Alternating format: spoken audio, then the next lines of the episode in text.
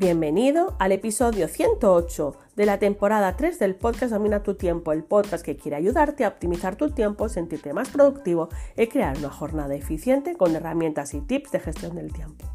Para pasar a la acción, yo soy Leticia Codina, coach de gestión del tiempo y productividad de leticiacodina.com y hoy os traigo un tema muy importante para mí, aprender a decir que no. Aprender a decir que no es la llave para conseguir tiempo productivo y sobre todo tener resultados. Así que comenzamos.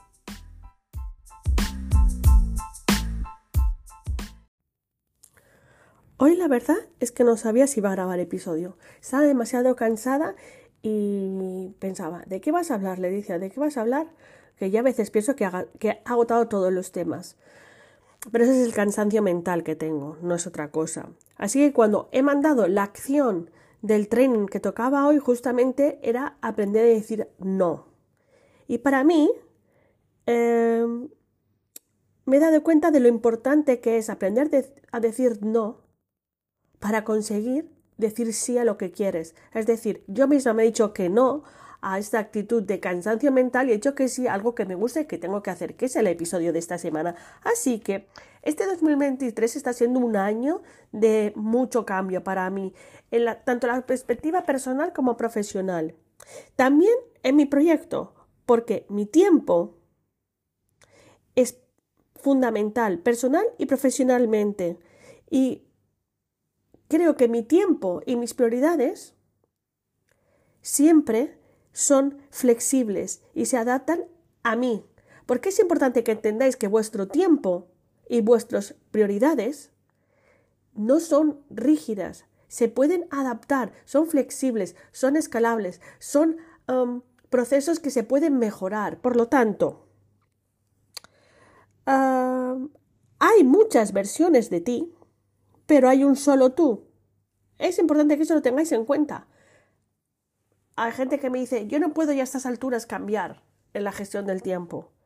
Sí, sí puedes, porque que planificas, programas y priorizas solo será útil si aprendes a decir que no, que no a cosas que te están limitando. Cuando dices sí, queriendo decir que no, ¿sabes qué pasa? Que nuestro tiempo se pasa. Dejas hacer lo que quieres dejas de hacer lo que necesitas, porque pasas a dar más importancia a lo demás. ¿Y por qué decimos que sí? Porque pensamos que el precio de decir que no es más caro. Es decir, decir sí a algo que en verdad quiero decir que no es más fácil, es más cómodo, es, tira menos explicaciones. No queremos sentirnos egoístas, soberbios, porque a veces si decimos que no la otra persona mm, se va a molestar o le va a costar hacer lo que tú puedes hacer más rápido. Entonces es más fácil digo que sí y, paso a la siguiente cosa. Pero, ¿por qué sucede esto? ¿Por qué nos han enseñado? ¿O qué nos han enseñado?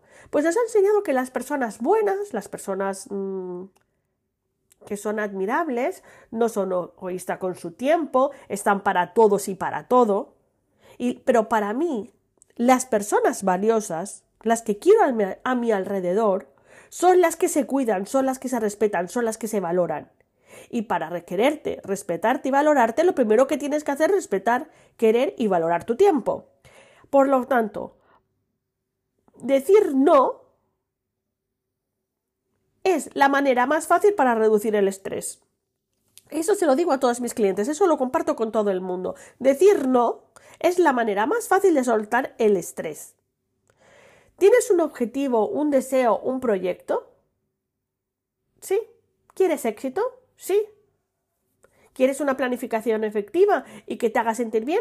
Sí. Pues necesitas tiempo, necesitas invertir tus propios recursos. ¿Darías tu dinero para que otro cumpla el sueño que tú tienes? ¿Darías tu tiempo para que otro llegue a plazos y a cumplir sus objetivos, perdiendo tú tus plazos y tus objetivos? Y como siempre recuerdo, la, gestión del tiempo no son megaacciones. La gestión del tiempo no es una, no es una macrogestión. No, no podemos gestionar toda nuestra vida. Ah, no podemos planificar. Eh, podemos mm, crear la expectativa de nuestros próximos cinco años, pero no las podemos planificar, porque no, porque el verdadero éxito en la gestión del tiempo es una microgestión, ¿vale? el verdadero éxito cuando es tener claro que eh, la microgestión, lo que haces cada día es lo que te va a llevar al éxito. Aprender a decir que no, no es un lujo. No quiero, no me gusta, no tengo ganas, es una necesidad. Cuando tus objetivos y tus prioridades están claras. Por lo tanto, aprender a decir no es una herramienta fundamental para tener una gestión del tiempo productiva. Siempre, y este año lo estoy diciendo más que nunca, cuando conozcas tus herramientas internas, vas a dar el doble de poder a las herramientas externas. ¿De qué sirve planificar, programar y priorizar si no lo voy a respetar? Si no lo, lo valoro? Si cuando dedico un tiempo para mí creo que es un lujo que es superfluo, como lujo es algo que puede desaparecer. No, ese tiempo para ti, ese tiempo para leer algo que te gusta, ese tiempo para mm, dedicar a algo que te apetece, a desarrollar una actividad creativa, a tener un hobby, ese tiempo te va a cargar de energía productiva que es la que necesitas para conseguir el éxito profesional y personal. Por lo tanto,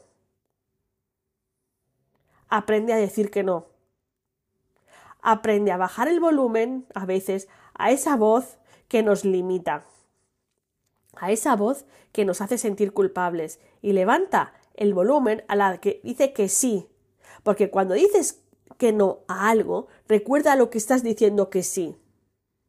Yo estaba diciendo que no al episodio porque estaba diciendo que sí a mi cansancio, a mi pereza. Y no puede ser.